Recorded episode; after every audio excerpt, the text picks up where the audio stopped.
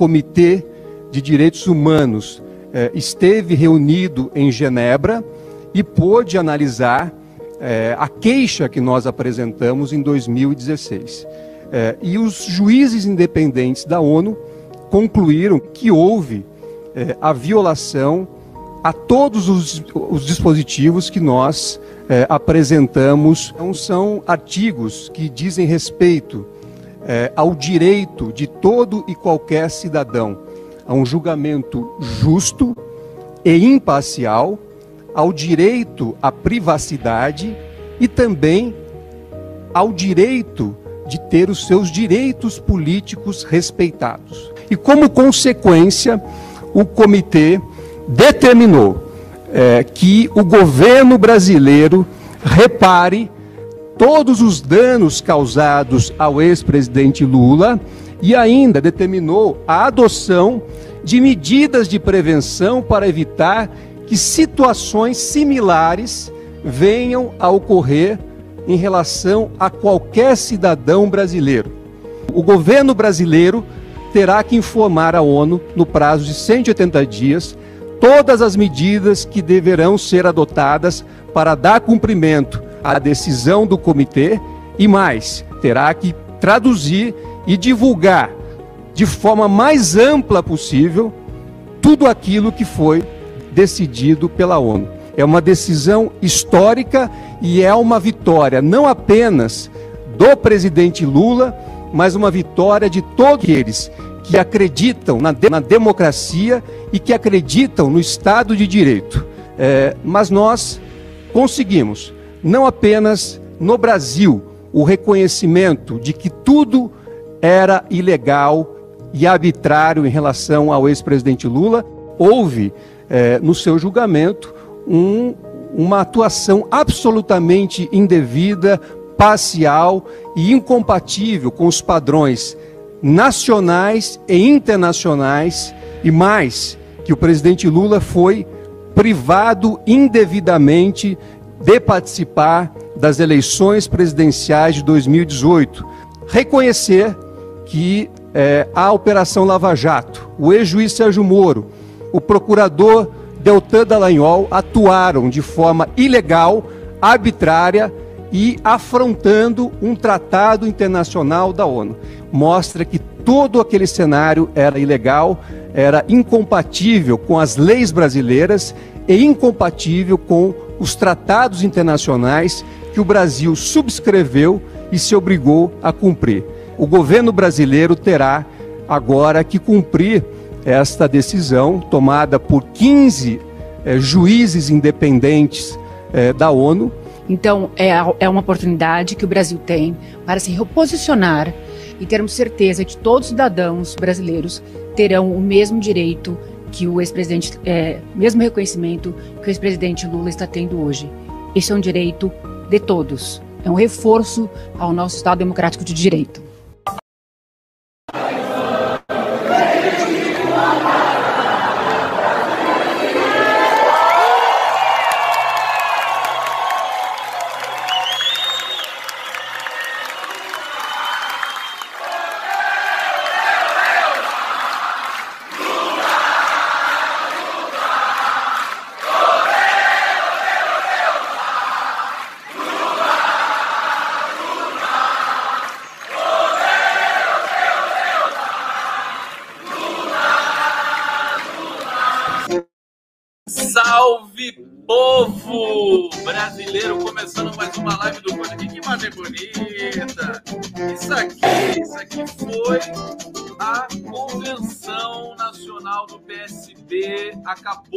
Acontecer em Brasília, oficialmente. É, não, oficialmente a chapa não, mas enfim, a, a aliança entre PSB e PT foi anunciada. Hoje também teve uma, um, um, evento com a rede, né? A rede é, sustentabilidade dando apoio à candidatura do Lula. Faltou a Marina Silva, mas no tempo certo da Marina vai chegar. Imagens muito bacanas. Deixa eu tirar aqui. Vamos, vamos fazer a nossa a nossa resenha. É, é, olha, tanta coisa difícil que acontece com a gente.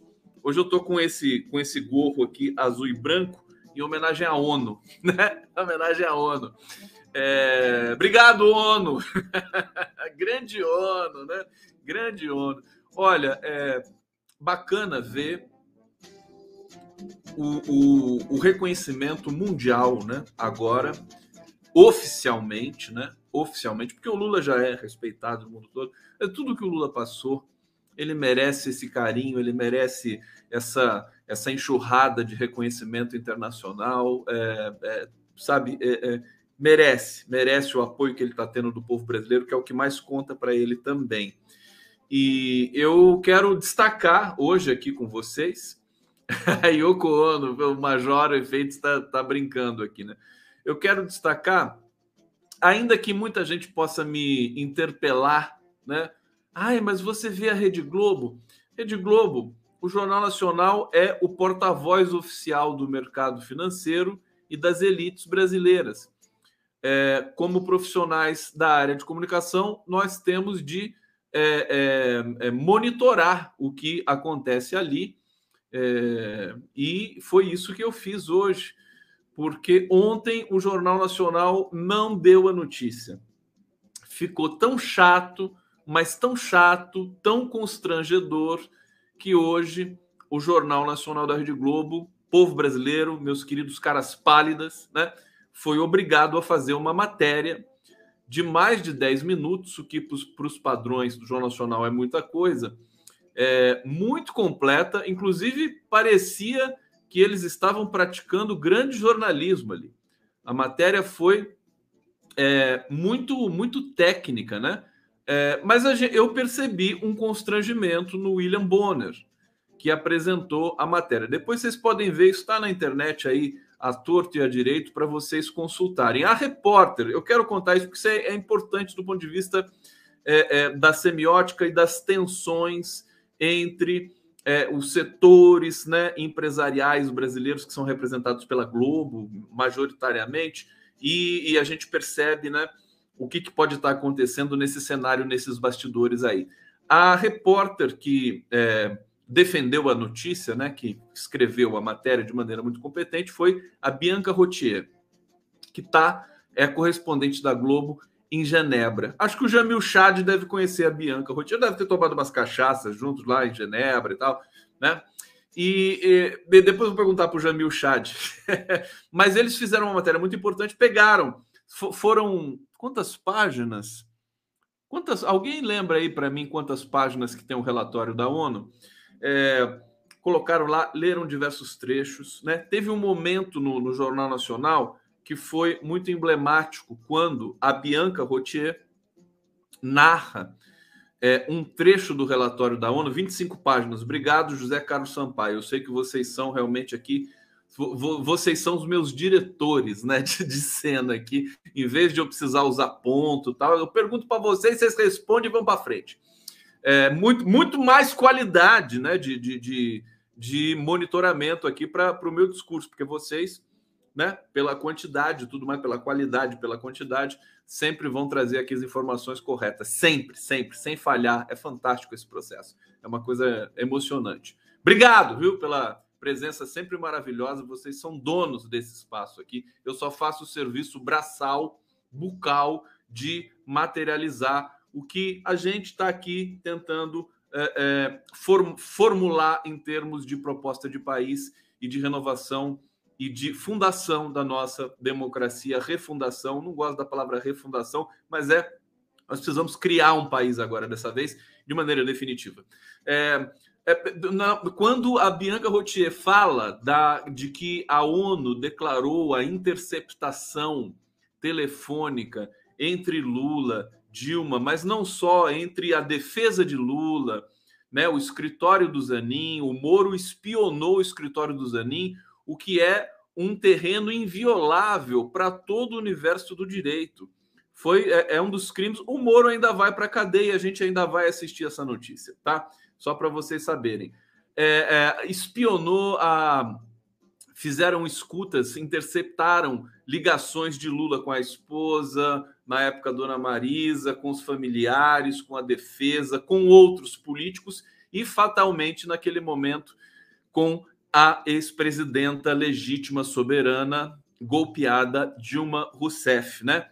E eh, quando o Jornal Nacional traz este elemento, porque o Jornal Nacional participou, vocês se lembram muito bem, o Moro fez a interceptação ilegal, vazou para o Jornal Nacional imediatamente, e aquilo foi em rede nacional naquela noite fatídica, acho que foi de uma quarta-feira, também não me lembro a data, se vocês puderem me lembrar também, vou ficar muito grato aqui no bate-papo, vou ler imediatamente.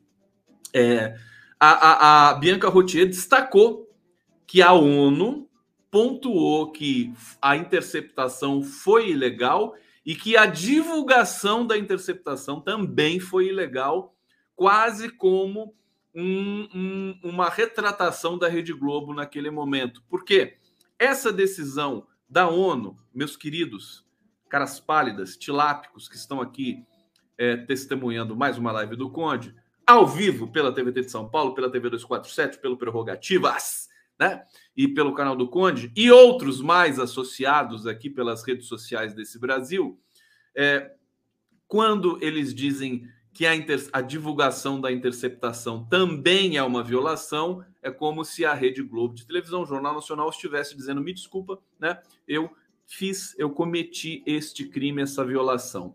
É, o final da matéria, só para vocês saberem, para quem não assistiu, para quem não tem estômago de assistir o Jornal Nacional, a, a, a, jornalista Bianca Rotier, mais uma vez cito aqui o nome dela, porque eu estou baseado em fatos, né? É, o fato jornalístico, né? Esse desdobramento fundamental para a gente entender o processo de comunicação e de interpretação ela diz: a, a ONU deu 180 dias para o Estado brasileiro se posicionar é, e tomar providências para que este processo de violação, persecução né, ao ex-presidente Lula não aconteça não só com ex-chefes de Estado, mas com nenhum brasileiro. É uma questão de direitos humanos e direitos civis.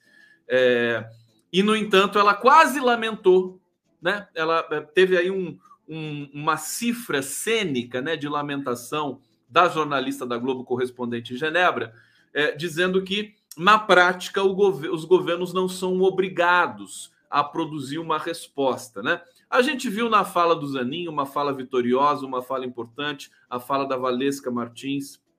É, hoje foi um dia importantíssimo. O Zanin e a Valesca deram uma coletiva justamente para reestabelecer ou estabelecer a dimensão, a importância desta decisão da ONU, né, que foi aí ignorada por, por, por certos veículos é, de jornalismo do, do, país. É complicado isso, né, porque é, as mídias independentes dão destaque, fazem, fazem matérias, fazem matérias com investigação, com entrevistas, etc., mas é, ainda que o que chega no grande público brasileiro, no pobre trabalhador que nem internet tem, porque não tem dinheiro para pagar a internet, né? ainda são os jornais das TVs abertas. Ainda bem que existe a TVT, né? para a gente também é, poder é, entrar nesse nicho, ainda que de maneira um pouco assimétrica, mas é, municiar, no bom sentido, né? os eleitores cidadãos de informações quentes, de informações é,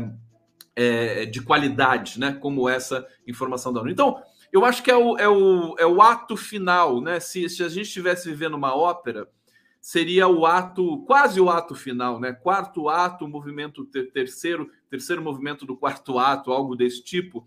É porque ainda falta um capítulo, o capítulo final é a eleição de Luiz Inácio Lula Silva, que parece que está encaminhada realmente de maneira um tanto definitiva, precisa da atenção e do cuidado de todos nós. É, enquanto isso, enquanto é, essa. Veja como, às vezes, às vezes, isso aqui é gesto de alguma isso aqui é gesto de jogador de basquete, né?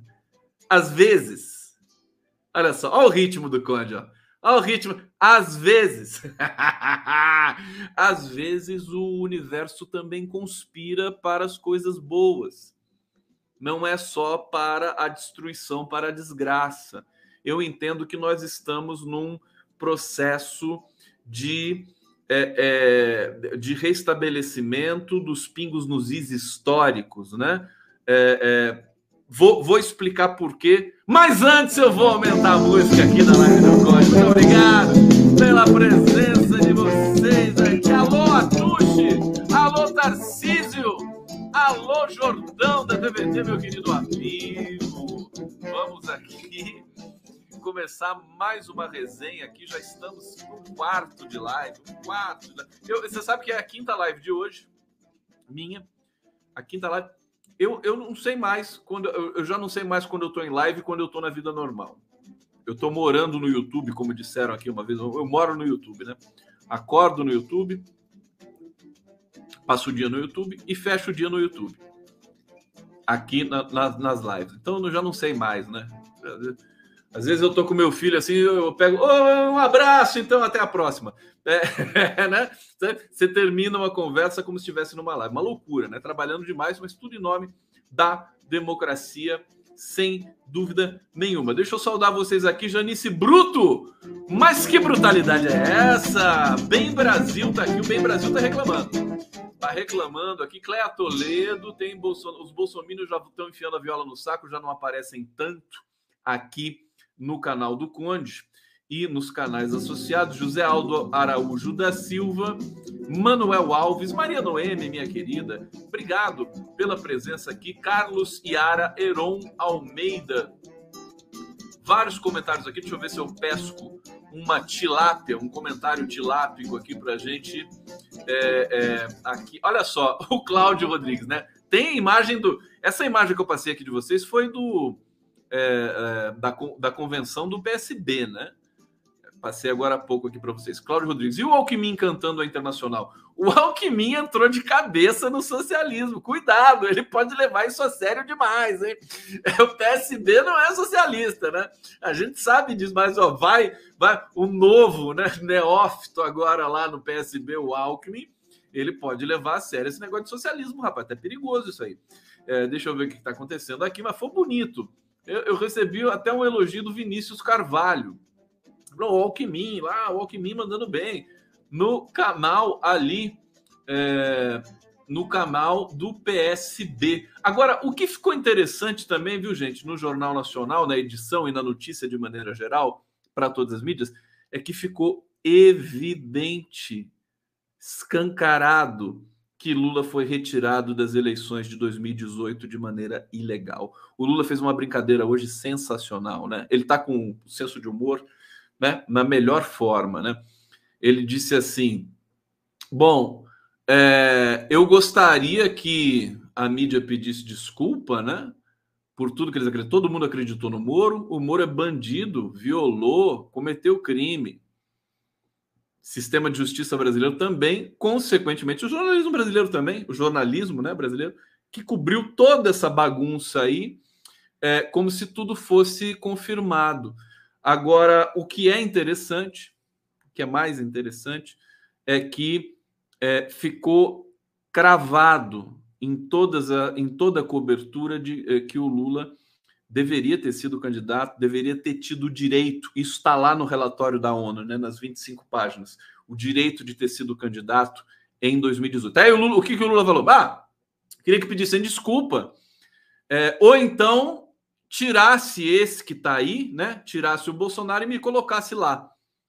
Mas imediatamente ele disse depois, né? Mas agora está em fim de mandato também, agora não quero. é mole, é mole como é que está o Estado né? O Lula está em estado de graça. Gente, e para explicar para vocês logo nesse começo, daqui a pouco vem uma vinheta aí para vocês. Estou cansado, mas eu estou aqui me doando por inteiro, né? Me doando por inteiro para vocês. É, por que, que eu acho que uh, o, o universo né, conspira? Por que, que nós estamos numa, num, num processo irreversível de retorno à democracia que vai ser tenso, que vai ser que vai ser doloroso, né? Dores do parto, tudo junto, né? Tudo isso vai acontecer. Porque esse, por exemplo, esse episódio do Daniel Silveira, olha só que interessante isso, gente. Isso aqui é, isso aqui é, é estudo de linguagem na veia, né? Esse episódio do Daniel Silveira que o Bolsonaro inoculou, né? Na mídia, no cenário político, essa afronta ao STF, o Bolsonaro cospe no STF, é uma coisa assim, medonha. O Daniel Silveira é, é de uma é de uma absoluta absoluto desprezo pelo STF. Essa é uma coisa inédita, nem na ditadura militar, nem nas piores ditaduras do mundo. Acho que uma Suprema Corte foi tão humilhada desse jeito. A Suprema Corte vai responder. Com todo mundo que eu conversei, Lenny Streck, em primeiro lugar, que é um grande jurista que emitiu um parecer que nesse momento já deve ter sido lido por todo o STF. O parecer do Lênio é histórico. Hoje, o, um dos maiores jornalistas brasileiros, que é o Luiz Nassif, também me passou essa percepção com todo mundo que eu converso. Conversei hoje também com Pedro Maciel, jurista fantástico, advogado, queridíssimo, é, também filósofo, enfim, grande pesquisador, teve com a gente no Giro das Onze. O STF não tem como não reverter esta, esta este indulto. Agora, o detalhe, isso, isso talvez não seja nem o mais importante. O mais importante tem a ver com a, o processo de comunicação, o processo do discurso, o processo da, do debate público. Né? O Bolsonaro não consegue mais né, é, encaixar uma, uma um, a fake news, encaixar o, o factoide, né? Que essa história do Daniel Silveira é uma espécie de factoide, né? Não consegue mais, com toda a máquina, né? Esse assunto já declinou nas redes, já declinou, tanto que os bolsonaristas não estão mais aqui. Eles, eles vieram no começo, né?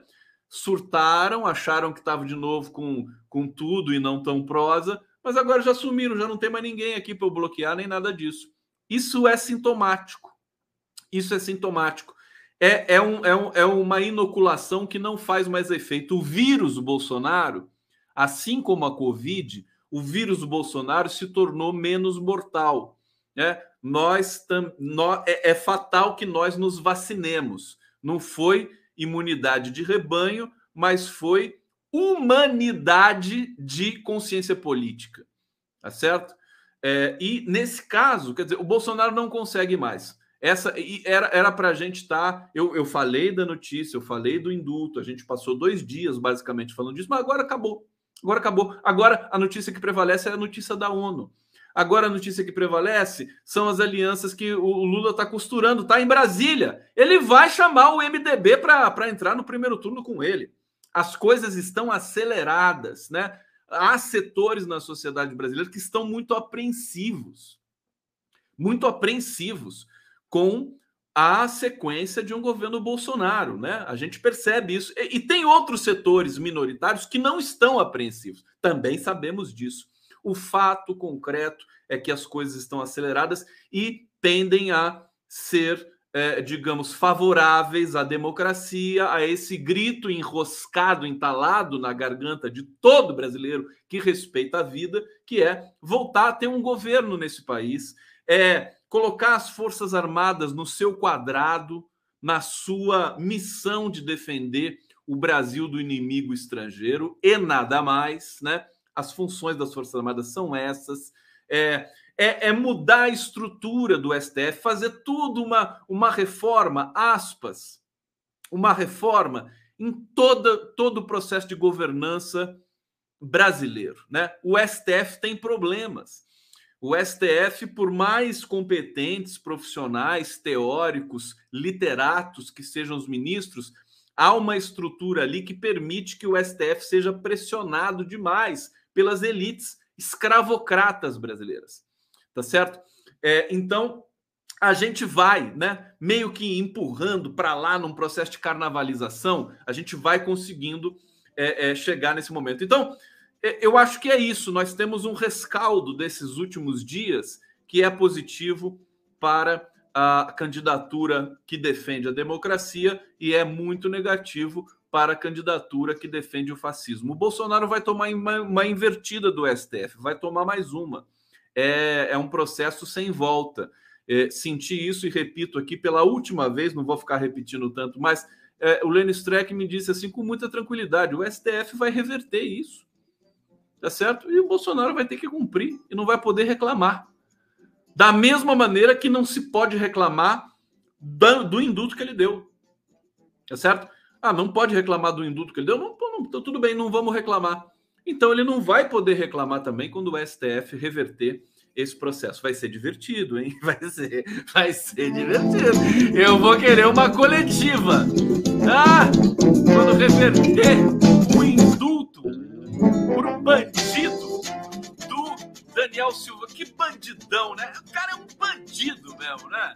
Você vê a cara dele? Eu acho engraçado que ficam aquelas imagens lá o Daniel Silveira vai para lá e para cá, tudo fortão. Ele tá malhando. Como é que o cara consegue malhar, né? Com tornozeleira? Tirou a tornozeleira. Tornozeleira é até bom para ele malhar, fazer um leg press ali, quando às vezes com a perna, parece que a tornozeleira pesa 300 gramas, né? Então, Sabe? Como é que o cara fica lá tem o tempo todo esse fetiche, né? Essa coisa de ficar com o bíceps ali, o terno apertadinho, né? E desfilando para lá e para cá e sorrindo. Ele parece uma, ele parece uma modelo, né? O, o, o Daniel bandido é bandido e parece uma, uma né, esses modelos com todo respeito, quer dizer, fica desfilando, não fala, o cara não fala, cara, enfim, eu não aguento mais olhar para a cara desse indivíduo, desse cidadão.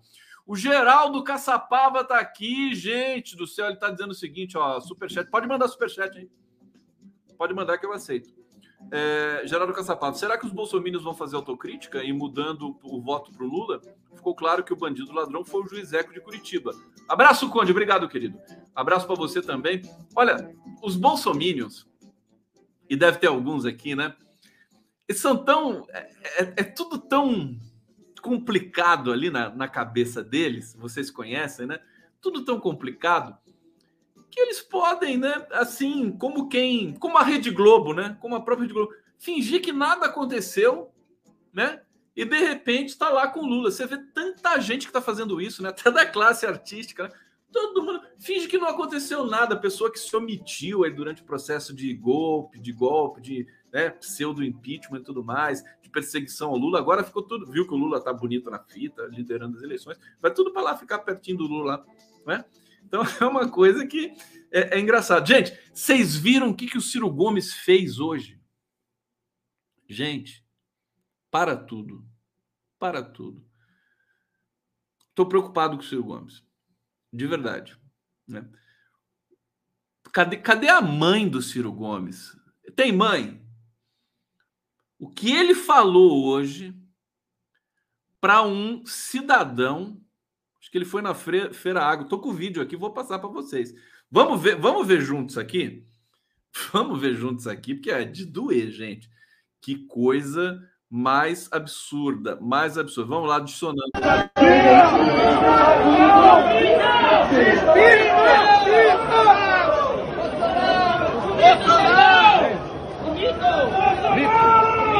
Roubou tua mãe ou comeu ela? Comeu não, meu filho. É Bolsonaro. Comeu não. Bolsonaro. O melhor, o melhor de você. Educação, babaca. Tu tem educação. Ah, eita, coisa linda. Coisa linda. Ei, chega. Aê, palhão. O melhor do Nordeste, lá da Paraíba, quem fez foi ele lá. Vai lá. O melhor Paraíba, ele lá. Paraíba. Vai lá Paraíba. Mole. Vocês viram o que eu vi? Vocês viram o que eu vi? É mole. O Ciro Gomes, né? Ah, como é que ele fala? O cara chama de mito. Não tem nada demais chamar de mito. Qual é o problema? Sabe? Não precisa brigar com o cara. Mito, mito. O cara tava gostando do Ciro Gomes ali. Ele passa assim, o Ciro Gomes faz aquela cara, ele tá, ele tá bolado, ele tá, ele tá usando alguma droga proibida. O cara olha para ele, fala mito, ele fala assim: o que, que foi? Roubou sua mãe ou comeu ela? Que que é isso? Gente, socorro! E depois, depois o clássico, né? Vai tomar no cu, filho de uma boa. Que, que tá acontecendo com o Ciro? A gente sabe que ele, ele tá muito pressionado, a verdade é essa. Ele é assim normalmente, né? Ele está muito pressionado porque está recaindo sobre ele. E hoje, ontem eu conversei, hoje eu conversei com o Jefferson Miola. Jefferson Miola, figura é, perspicaz, né? Com, com, com análises muito sofisticadas. Estou dizendo que é demência precoce do Ciro Gomes aqui. Mas o Jefferson Miola, uma coisa que eu sempre defendi também. Não tem que falar com o Ciro Gomes, entendeu? Tem que falar com o PDT. O PDT é um partido importante. PDT, herança de Brizola. PDT é, representa uma força é, política importante do Brasil. Então, agora, o problema é que o Carlos Lupe tá, tá, tá meio doido também, não ser o mesmo bicho que mordeu o Ciro Gomes, mordeu o Carlos Lupe. E aí vira um partido de coronel. Cadê a convenção do PDT? Porque tem muita gente no PDT insatisfeita e que não quer apoiar o Ciro Gomes. A gente sabe, o bastidor do PDT está conflagrado. PDT vai fazer convenção? Né? PSD, até o PSDB fez, né? PDT vai fazer alguma coisa? Precisa ver isso a sério, porque nós estamos no momento do Brasil que o mínimo vacilo, o mínimo erro, ainda que eu entenda que haja ventos favoráveis para os setores democráticos, haja, haja vista a decisão da ONU de hoje, é, um, um, um pequeno deslize pode fazer desandar um processo eleitoral que vai ser muito difícil, repleto de ameaças, de chantagens por parte deste governo que ora ocupa o Planalto. Então, o Ciro Gomes deve estar se sentindo muito pressionado. A possibilidade de a candidatura do PDT ser retirada não é descartável, não é, não é, digamos assim, é, como é que se diz? É, enfim, não é impossível disso acontecer, né? Da candidatura do PDT ser retirada. Muita coisa ainda está rolando. Ah, o Dória dizendo que já vai conversar com Lula, as coisas mudando rapidamente, que com Bolsonaro ele não conversa, ele pode ser vice da Simone Tebet. O Eduardo Leite, por sua vez, também se coloca de novo nesse, nesse jogo todo. União Brasil com o Luciano Bivar também está ali negociando esse rescaldo aí de terceira via que todo mundo ainda acha que pode render alguma coisa. É, e aí o Ciro Gomes fica nessa posição estranha, porque ele pode ser o responsável por esta eleição ir para o segundo turno. Estão me pedindo para bloquear aqui. Deixa eu bloquear aqui. Primeiro, Lélia Pereira, juiz ladrão nacional internacional, muito obrigado. Quem que eu tenho que bloquear aqui, meu filho? Pode, bloqueia esse webcam. Ah, verdade, tem um robô aqui robô de, de pornografia, coisa horrorosa. Eu não sei se faz essas coisas. Eu não sei. Vem, vem na minha live. Claro que a minha live é cheia de tesão, mas putz, cara, pode, pode ir na live do, sei lá, do Diogo Mainardi, de, outra, de outro lugar. Eu não tô achando aqui o. Aqui achei. Então vamos bloquear. Bloqueando! Bloqueando! E agora, o que, que a gente tem agora? O que, que a gente tem? Ah, ah, vocês sabem? Adivinham?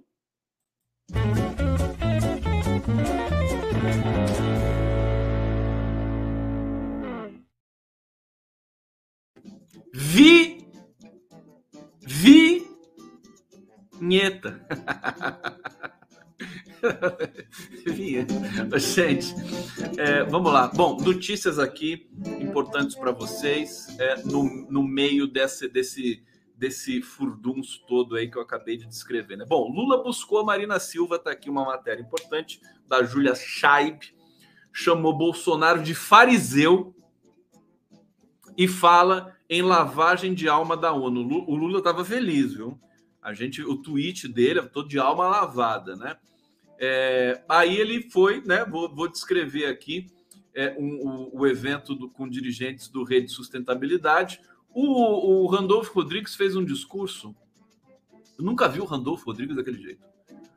Randolfo Rodrigues alucinado. Para mim até exagerou, né? Mas gritou, que nem eu, né? Gritou, gritou, gritou. É, parabéns, né? Eu, eu considero que o trabalho que o Prerrogativas fez, modéstia à parte, é, é, comigo ali fazendo a, a, sala de estar, o Randolph deu uma entrevista para gente num momento em que ele se retratou, porque o Randolfo Rodrigues foi lavajatista. Vocês se lembram disso? Ele defendeu a Lava Jato, defendeu o Moro. E, e bom, tempo passou, ficou evidente que o Moro era um bandido, verme, desprezível, e ele foi com a gente no Prerrogativas, e neste programa do Prerro, o Randolph eh, fez, se, fez uma autocrítica né, muito forte. É, dizendo que se arrependia, que tinha errado, né, é, profundamente em ter apoiado, em ter acreditado no Sérgio Moro e tudo mais. E esse, esse, essa retratação do Randolfo chegou no Lula e, e ali começou esse, esse namoro muito forte. Então, Prerrogativas está em todos os lugares, a, a aproximação com Alckmin também, embora tenha sido costurada com o Haddad, o Chalita, o próprio França, né? Mas o Prerrogativas ele chega depois e, e dá um acabamento para tudo isso que eu acho muito bonito, tenho muito orgulho de é, participar desse coletivo. Aliás, neste final, é, nesse sábado, a gente vai fazer um programa especialíssimo, gente, que é o programa é, sobre o livro, olha aqui, ó, do Lofer, Lofer e América Latina, Carol Proner, Zé Geraldo de Souza Júnior, Kenarique Bojiquian, Silvio Almeida, Silvio Almeida, finalmente, hein, Silvio Almeida? Finalmente o Silvio Almeida vai me dar uma entrevista.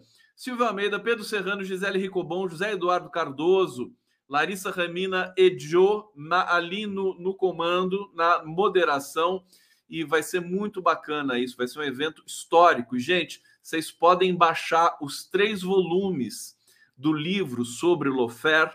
Eu vou colocar o link nas minhas redes daqui a pouco para vocês. Aliás, o link para você baixar gratuitamente é, este, este, essa obra, né? São três volumes. Você encontra na descrição desta live que é, eu mostro para vocês nesse momento. Aonde que eu acho essa live, Conde? Procura. Procura no meu canal. É, escreve Lofere América Latina, você vai achar essa live, tá? Coloca lá, procura no, no YouTube, né? Não é tu ficar tutelando o público, né? Eu gosto que vocês realmente sejam os protagonistas de tudo. E, e aqui tá esse, esse processo, vocês podem baixar gratuitamente. Você clica ali, já cai no PDF inteirinho para vocês. Também pode comprar, se você quiser, se você quiser colaborar, comprar o livro físico, né? É, os três exemplares também estão à venda.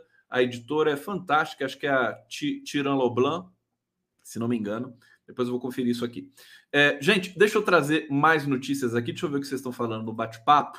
E põe a música aqui. Voltou aqui o webcam e bababá. Kelly Silva, a estrela do PT ilumina todo o panorama nacional. Agora é nossa vez, vamos galera, votar em quem defende os direitos do trabalhador e a democracia. Lula já. Gert Kahl dizendo amei. É, aqui, Gilson Pereira, Lula, o presidente do Brasil e dos Cadê os Bolsonaro? Não tem Bolsonaro aqui mais? Essa, essa bagaça aqui? Não tem mais Bolsonaro nenhum? Não tem. Foram embora, né? sumiu, morreu, morreu. É rápido, a energia dele está acabando muito cedo. Está é, tá acabando cedo demais. Eu queria pegar mais um comentário aqui. Preciso achar, faz tudo aqui solitariamente, né? É, vulgo sozinho. É, deixa eu pegar o da Cláudia Fernanda aqui, o Conde Drácula. Sou eu mesmo, prazer. Sejam bem-vindos aqui. Bom, vamos para a atenção do, do esses, é, esses Paranauê aí do STF. O STF precisa relaxar um pouco, viu? Precisa se humanizar um pouco. Eu vou pedir para fazer uma, uma palestra lá para o STF, né? Uma coisa mais descontraída, assim. Eles precisam de um pouco de alegria, muita tensão ali, né? Já pensou uma palestra para o STF do Condão? Eu tenho um condão de fazer a palestra. Eu vou tirar muito sarro do Lewandowski, que toda hora, né? Piscou, ele está falando condão, né? Bom, a cúpula do Congresso saiu nessa quinta-feira em defesa do processo eleitoral brasileiro, finalmente, né? E rebateu questionamentos à legitimidade das eleições em meio a uma nova ofensiva do Verbe.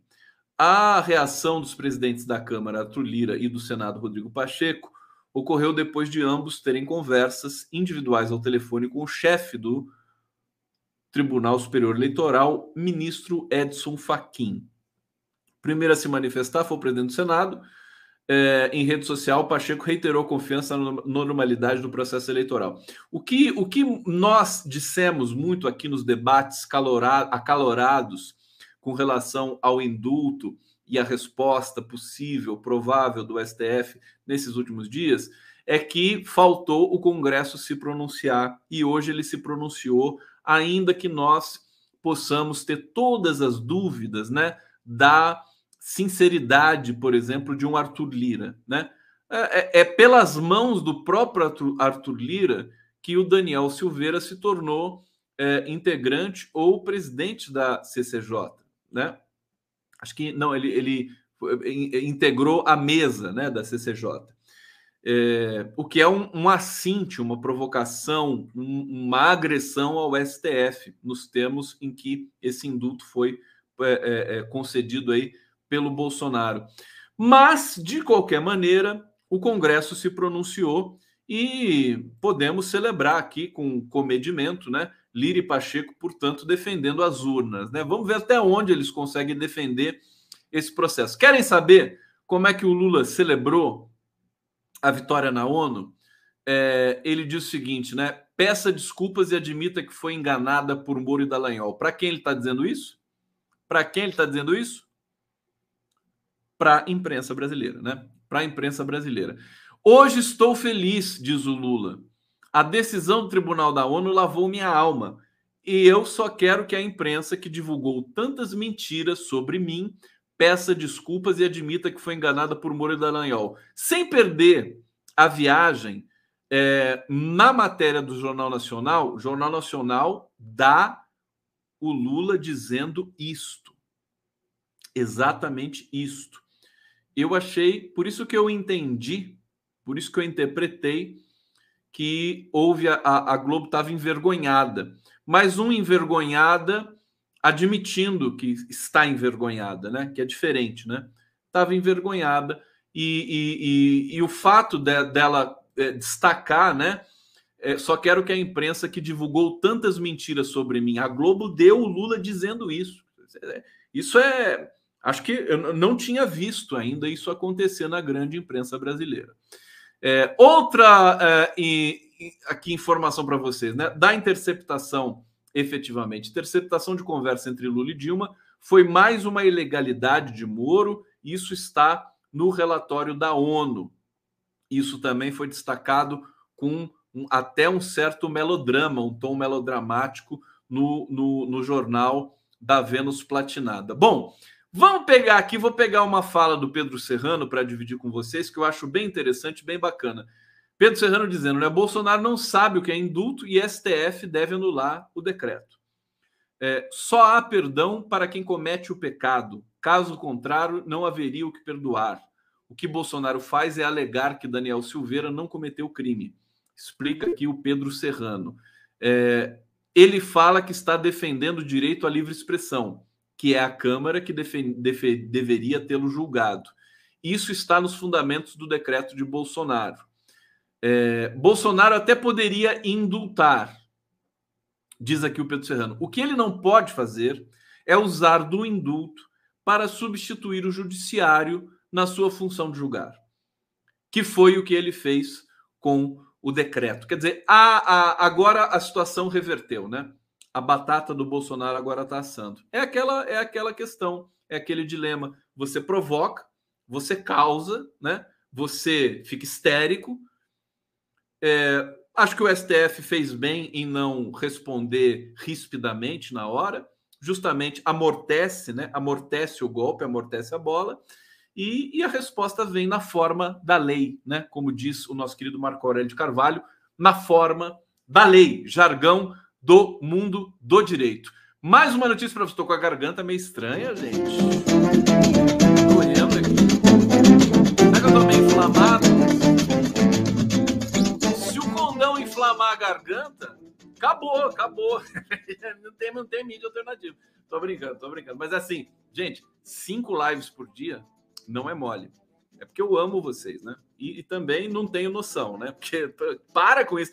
Tinha um, um amigo falou assim: pô, Conde, eu vejo você mais que a minha mãe. Falou, pô, sacanagem, né? Então para de, de acessar o canal do Conde, velho, para você não ter esse, esse problema, né? É, aqui, mais uma informação para vocês. Artigo fantástico do Silvio Almeida, que finalmente vai dar uma entrevista, vai estar presente com a gente. O Silvio Almeida está na Universidade de Duke, se não me engano, ou, ou, ou é, o Duke foi dois anos atrás ele está lá dando curso nos Estados Unidos e, é, é enfim, está com uma certa dificuldade, evidentemente, de, de aparecer da entrevista. Mas ele escreveu um artigo fantástico hoje na Folha de São Paulo que se chama Sobre o Domínio do Medo, que é o nome de um filme, de dois filmes, aliás, né? Importantes. Um deles é o que é a tradução do Candidato da Manchúria, que é um. Você já viram esse filme com Denzel Washington e o Schreber? o, o Liv Schreiber, grande ator, e esse filme é sobre um jovem ex-combatente que é, leva uma lavagem cerebral patrocinado pela própria mãe, né, que é uma senadora, a lavagem cerebral ali conduzida pela própria mãe num, num, num, num núcleo conspiratório, que quem trabalha nesse filme, quem faz a mãe do Liv Schreiber, é a, a maravilhosa, como é que é o nome dela? É Meryl Streep. A Meryl Streep. Cinema, cinema no condão, digressão cinematográfica. E, e, e, toma lavagem cerebral para ganhar a presidência e servir, né? Servir aos interesses aí, é, enfim, de, de certos setores do, da sociedade estadunidense americana. Bom, é, mas deixa eu trazer aqui, cadê o, o, o, texto do Silvio Almeida, né? Ele diz o seguinte: o primeiro passo para enfrentar uma situação difícil é admitir que a situação existe. Beleza. Então, para que possamos dar esse primeiro passo, é preciso dizer com todas as letras que o Brasil não é uma democracia e nem uma república. Olha como o Silvio Almeida vai na veia, né? Se um dia foi, e há bons argumentos para sustentar o contrário, hoje definitivamente não é mais. Havia antes a ideia de que éramos uma jovem democracia. Pois bem, essa jovem democracia morreu antes de chegar à fase adulta, como morrem os jovens nas periferias, na maioria negros, assassinados pelas tais balas perdidas. É fantástico o texto do Silvio Almeida. Ele segue aqui, vou ler para vocês. Né? Não pode ser considerado democrático um país em que pessoas com armas na cintura se sintam autorizadas a participar do debate público. É o caso emblemático do Milton Ribeiro, o pastor né, que foi ministro da Educação. Ele segue. Tornou-se normal no Brasil que militares emitam notas criticando políticos, membros do judiciário e até se posicionando sobre temas eleitorais. Isso deveria ser uma anomalia, porque, em última instância, a arma na cintura torna a pretensa crítica uma ameaça, independentemente de qual seja a real intenção de quem emitiu a nota. Isso é o que o Fernando Horta tem dito muito aqui no, nos nossos debates, né? Quem tem arma não pode dar opinião, né? Quem tem arma não pode disputar o poder e não pode exercer o poder. É, preciso, e, e hoje e o Nassif também fez uma denúncia trouxe de volta, né? Porque uma denúncia importante que é a intervenção militar no Rio de Janeiro, no, no governo Temer, aquilo ali foi um conluio entre forças armadas e milícias, né? É, a, a, a, intervenção militar no Rio de Janeiro ainda precisa ser devidamente investigada. A morte da Marielle está diretamente ligada à intervenção militar ali, a Glo, né? O Temer não poderia ter declarado a Glo ali é, no Rio de Janeiro naquele momento. E, e, e na verdade, pareceu, pode, eu, eu tenho seríssimas desconfianças de que essa intervenção militar no Rio de Janeiro potencializou o, é, é, o, a operação das milícias em todo o território do Rio de Janeiro. Ela ajudou, ela defendeu as milícias, não o povo trabalhador, nem o cidadão é, carioca. E foi um absurdo, né? E eu acho que isso precisa ser investigado. Eu acho que a gente tem uma chance de investigar isso num próximo governo que seja democrático, né? Vamos lá! Aqui na live do Conde. Obrigado pela presença de vocês. É, aproveito para dizer, agradecer a audiência recorde aqui, fantástica. Estou aqui emocionado com tanta gente em tantos canais, prerrogativas, canal do Conde, TVT, TV 247, meu Facebook, valeu, beijo para a galera aí que está no meu Face, é, Rede TVT também no Facebook e o, e o Facebook do Brasil 247, deixa eu ver como é que tá aqui, tá bom também, tá tudo bom.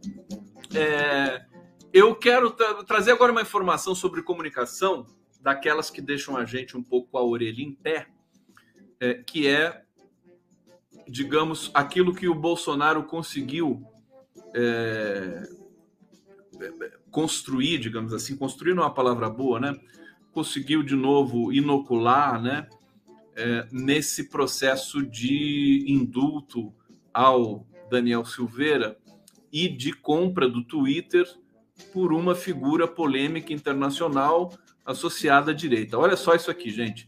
Contas recém-criadas impulsionaram perfis de ao menos cinco bolsonaristas, diz pesquisador. Pesquisas recentes não são necessariamente bots, avaliam especialistas. Políticos têm atribuído o crescimento a Elon Musk. É, além do, do, de Jair Bolsonaro, pelo menos cinco políticos bolsonaristas que tiveram salto de seguidores em seu, seus perfis nos últimos dias foram impulsionados por contas recém-criadas no Twitter. É o que aponta a análise divulgada nessa quinta-feira por Christopher Buzzi, fundador do Bot Sentinel, uma ferramenta de monitoramento de bots na internet. Desde o anúncio da venda de, da plataforma ao bilionário Elon Musk na segunda-feira, bolsonaristas vêm atribuindo o crescimento vertiginoso a um suposto fim da censura a perfis de direita na rede. O perfil de Jair Bolsonaro ganhou cerca de 170 mil seguidores desde a terça-feira. A média era de 4.200 em abril, segundo dados da ferramenta Social Blade. De acordo com o Buzi, é, que é o pesquisador, ao menos 61.299 dessas contas foram criadas desde a segunda-feira. Olha, uma coisa eu posso dizer para vocês: o, o, Lula no Instagram, com a decisão da ONU, é, ele teve mais é, de 300 mil novos seguidores. Salvo engano, foi isso. É, tem até um meme que já está circulando por aí, tem um post que está circulando por aí comparando, né? O crescimento do Lula o crescimento do Bolsonaro. O crescimento do Lula foi maior que o do Bolsonaro. Sabe que vocês me chamaram a atenção ontem para uma, uma live do, do Luiz Nassif com o Aldo Fornazieri. É, vocês diziam aqui no chat que era preciso ver aquela live, porque o Aldo Fornazieri dizia coisas muito importantes e eu vou replicar aqui para vocês, para quem não viu essa live importante do Nassif com o Aldo Fornazieri. Vou ver se eu trago o Fornazieri aqui para conversar com o Condão, né? Tra, tra, trazer o Aldo aqui ele é sério, né? Tô sério. Assim, com, com, o condão tem que dar risada, né? Tem que, tem que relaxar. Vamos ver se o Aldo vem. Aldo Fornazieri, professor da Escola de Sociologia, esqueci o nome, mas ele é um grande professor. É, o que ele disse para o Nassif, o Nassif explicou com toda, com toda clareza para a gente, é, é, o seguinte: o, a comunicação do PT não está aproveitando, é, não está explorando as fraquezas do Bolsonaro e eu concordo com Aldo Fornazieri. Por exemplo, é, é a situação, né, as declarações do Bolsonaro, é, as motociatas, é, essa, essa, esse eterno feriado né, do Bolsonaro, o cara trabalha cinco horas por dia. Isso para mim é um absurdo. Isso tinha que ser explorado. O brasileiro não gosta disso. O povo trabalhador brasileiro sabe? Ele pode tolerar até uma corrupção, uma rachadinha e tal, mas se falar que o cara trabalha cinco horas por dia, ele fica puto da vida. Eu acho que, então, são essas, esses detalhes, né, é, que a comunicação de fato da campanha de Luiz Inácio Lula da Silva não explora. Parece que não tem ninguém ali. Enfim, eu acho que nós tem tanta gente competente nessa área no Brasil que se dispõe a trabalhar, mas esse é o problema, quer dizer, o PT não quer abrir essa esse leque para outras pessoas, não que ninguém quer perder espaço ali, né? É até compreensível, né? O cara tá ali faz cinco anos, né? Aquele lenga-lenga lascado ali, não quer perder a posição, né? Vai lá um jovem, cheio de energia, cheio de ideia, competente. O cara não vai querer, né? Dar esse lugar para ele. Agora, eu acho que a gente podia encontrar um meio termo, pelo menos, né? Talvez, talvez, eu vou, eu vou fazer uma proposta aqui. Dá licença, proposta do Conde. Vou até soltar a vinheta aqui para fazer proposta. Proposta do Conde. Peraí, peraí, peraí, peraí, peraí, peraí, peraí,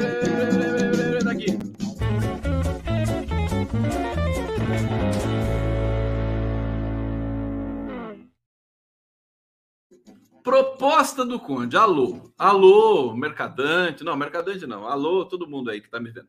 Vão fazer uma campanha paralela para o PT, de graça. De graça. Eu vou fazer um jingle. Um jingle eu vou fazer, já, já tô faz tempo querendo fazer, né? Vou fazer um jingle e vou tocar aqui para vocês em primeira mão.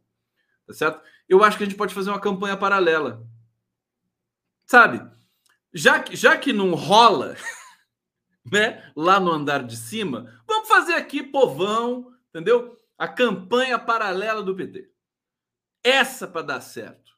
Sabe? Rede social, vamos explorar as fraquezas do Bozo sem pudores, né? A gente não é essa esquerda assim que se acha muito, não, a gente é a esquerda aguerrida, esquerda trompetista, né? Trompetista da democracia, meu querido Fabiano Leitão, saudade de você. Eu acho que vamos fazer isso, vamos inovar, né? A gente faz uma campanha de graça sem pedir autorização. Campanha não autorizada para o PT. Quero ver quem vai me impedir, né? E vamos, e vamos com tudo, cara. Tem que ser com toda a força, com toda a energia, com toda a verdade, com toda a criatividade, né? Se tem gente cansada aqui, cansada ali, vamos lá tomar essa dianteira. Vamos fazer esse protagonismo. É o movimento negro, o movimento indígena, todo mundo cheio de energia nesse país, sabe? E a gente vê, por exemplo, hoje mais uma vez, na convenção do PSB só tinha branco e homem. São fotos que não podem sair por aí. Mas a gente, né, a, gente considera, né, vamos fazer uma comunicação pública massiva para o Partido dos Trabalhadores, para o Lula, que ele merece, ele merece, nosso amigo, né? Ele não tem tempo de, o Lula não tem tempo de ficar vendo, né, entrevistando marqueteiro, não, não tem. Alguém tem que fazer isso para ele, né? E aí você começa a ter aqueles problemas lá. Vamos fazer isso comigo? Beleza. Combinado, fechado, assinado, recheado, flambado e cheio de razão, cheio de borogodó. Gente, obrigado para vocês. Amanhã a gente vai ter uma live muito especial celebrando o Dia do Trabalhador, que vai ser no domingo. Vou receber, vamos receber Daiane e eu, os principais lideranças sindicais do país. Tá aqui. Deixa eu colocar na tela para vocês aqui o Miguel Eduardo. Miguel Eduardo, ele é Miguel Eduardo Torres, presidente dos Sindicatos Metalúrgicos de São Paulo e Mogi das Cruzes. E da CNTM, Confederação Nacional dos Trabalhadores Metalúrgicos, e da Força Sindical. O Miguel Eduardo Torres é lascado, né? Ricardo Patá, presidente da UGT e também atual presidente dos Sindicatos Comerciários de São Paulo. Wellington Messias Damasceno, diretor administrativo dos Sindicatos Metalúrgicos do ABC, e a Neiva Ribeiro, que é presidente da Secretaria-Geral do Sindicato dos Bancários. Vai ser épica, vai ser uma live histórica, até porque nós vamos transmitir é, para vários canais, né? não só para o 247, porque é o Giro das 11, é o programa Giro das 11, é, mas é, nós vamos transmitir também para a TVT e para o Prerrogativas, porque é um programa especial do Dia do Trabalhador, que vai ser comemorado no domingo. Aliás, estou sabendo que o Pacaembu está sendo todo. Estão vendo tudo que tá tudo que pode ser melhorado ali para fazer um evento lindíssimo. Lula vai participar, vai ser um primeiro de maio muito forte, muito bonito e a gente vai dar uma prévia desse primeiro de maio amanhã no Giro das Onze. Combinado? Combinado! Obrigado, gente. Um beijo para vocês. Estamos juntos. Cheio de energia, cheio de tesão, tesão de 20. Energia de 30 mais. Criancice de 10. Beijo.